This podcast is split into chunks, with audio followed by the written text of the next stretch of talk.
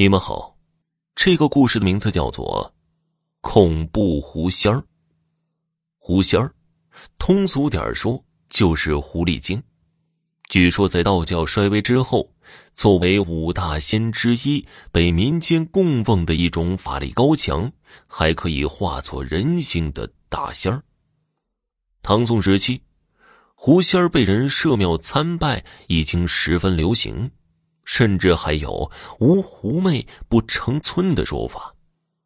历史上，最著名的狐仙儿莫过于九尾狐妲己。她美艳绝伦，同时也心肠狠毒，助纣为虐，最终导致了商朝亡国悲剧的发生。蒲松龄的志怪小说《聊斋志异》中的狐仙儿，则常常幻化为美妙女子与凡人相恋的故事。但是，狐仙儿也不都像蒲松龄笔下的那么美丽可爱。有传说就说，狐狸精会吃小孩子。例如，一九八一年著名的香港温莎皇宫大酒楼案中的狐仙儿害人事件，事情的来龙去脉，请听我细细道来。一九八一年。位于香港温莎大厦商场内的温莎皇宫大酒楼，财源广进，生意兴隆。但是最近，这座商场却发生了一件不寻常的事儿。原来啊，在温莎大厦商场的附近，有一群别墅群，叫虎豹别墅。别墅外的墙上有很多奇奇怪怪，但是又充满艺术气息的涂鸦。每天早上，工人们都会在这堵墙上抹画，保证这些画干净漂亮。这天，工人小张照例背着自己的用具来到这堵墙边抹画。突然，他看到墙上竟然多出来几个狐狸头，他大吃一惊。他天天来这儿，昨天还没有看到这么多的狐狸头啊！今天怎么就出现了呢？而这些狐狸的眼睛深邃黑暗，好像要把人给吸进去似的，远远看上去非常的逼真，绝对不是一晚上就能够化成的东西。感到奇怪的同时，小张叫来了工友们一起观看这些狐狸头，但一众到来的时候，已经不见任何的狐狸头。墙上干干净净的，好像什么都没有发生过。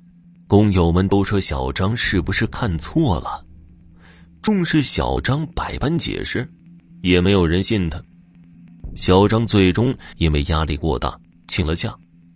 但也有细心的工友发现，这场闹剧发生的第二天，当地一个有名的道士就来到这堵墙边做了好些的法事。还用黄纸贴在了墙边的一块石头上，但随后发生的事情让人们不得不猜测起来。就在墙上的狐狸头出现没几天，温莎公爵大厦里面一块装饰用的云石上竟也出现了数个狐狸头的影子。这次前来围观的人可不少，这狐狸头的数目大约有七个。都清清楚楚的映在了云石上，来者无不啧啧称奇。当天，温莎大厦甚至因为前来参观狐狸云石的市民太多，而被迫停业了一天。最后，还是保安用了一块布把这块云石给遮起来，才让参观的市民少了一些。诡异的事情则发生在云石被发现的一个月后。这天呢？位于香港温莎大厦内的温莎皇宫大酒楼承办了一期满月酒。由于孩子父母都还算得上是个人物，所以前来参加这次酒席的人不少。但酒席办完的当天晚上，孩子的母亲就做了一个恐怖的梦。梦里，母亲好像又回到了白天办酒席的温莎公爵大厦内部。只是这次没有到楼上的酒楼内，好像有一股无法抗拒的力量，直接就把这位母亲吸到了一块遮着红布的东西边。这个母亲好奇的揭开了红布，发现里面竟然是一块画着栩栩如生的七只狐狸的云石，每只狐狸的眼睛都红红的，像是要滴出血一样。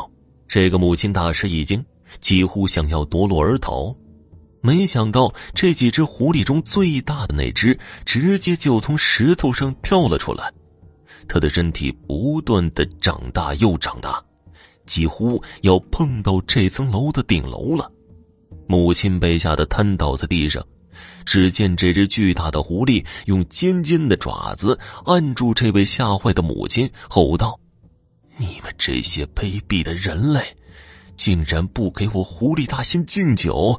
我要杀掉你们的孩子！我要咬死他！说完，就朝这个母亲扑了过去。母亲被惊醒的时候，已经是浑身大汗淋漓了。她赶紧叫醒身边的丈夫，把自己的梦境讲给他听。丈夫听了之后大吃一惊，不是因为别的，因为丈夫也曾经去看过那个有名的狐狸云石。但他确信，前几天才从国外的医院住院回来的妻子是不知道这件事的。但他的梦中竟然就梦到了这块狐狸云石。夫妻俩越想越觉得可怕，两个人干脆披上衣服去儿童房里看看自家的孩子。但此刻已经太迟了。母亲一进儿童房的门，就看到孩子已经是面色发青，没有了呼吸。她大声的哭喊着，和丈夫急急忙忙的把孩子送进了医院。医生说，孩子已经死去好几个小时了，而死因却是未知。除了这对可怜的父母以外，狐狸云石在温莎公爵大厦被发现后，温莎皇家大酒楼承办的几乎所有的满月酒的孩子，都在短期内因为某种不知名的原因去世了。而且，孩子的父母不论知不知道关于狐狸云石的事情，都曾经在梦中见到过一只巨大无比的红眼狐狸。一时间，各路媒体对这件事情进行了深入而详细的报道。失去了孩子的父母们。也义愤填膺的要求警局彻查此事。最后，酒楼负责人请到了一位来自台湾的高人来，带走了那块奇特的云石，并在此处做了一场很大的法事。虽然如此，从此之后，香港人都不愿意在温莎皇家大酒楼办什么满月酒了。后来。温莎公爵大厦甚至在楼上建了一个小型的儿童娱乐园，但并不对外开放，只有在夜间工作的保安才知道。此处绝对不是给活着的小孩玩耍的地方，因为几乎每晚，他们都可以听到从楼顶传来的阵阵孩童的笑声。现在还有说法称，当时被法师带走了的狐狸。并没有死去，或者是被封印起来，而是放生在了台湾阳明山上，和山上其他的狐狸们一起修行。但无论怎样，悲剧已经发生。关于狐仙的一个个恐怖故事，还在警告着一代又一代的与狐仙生活在同一片土地上的人们：小心狐仙儿。听众朋友。本集播讲完毕，感谢您的收听。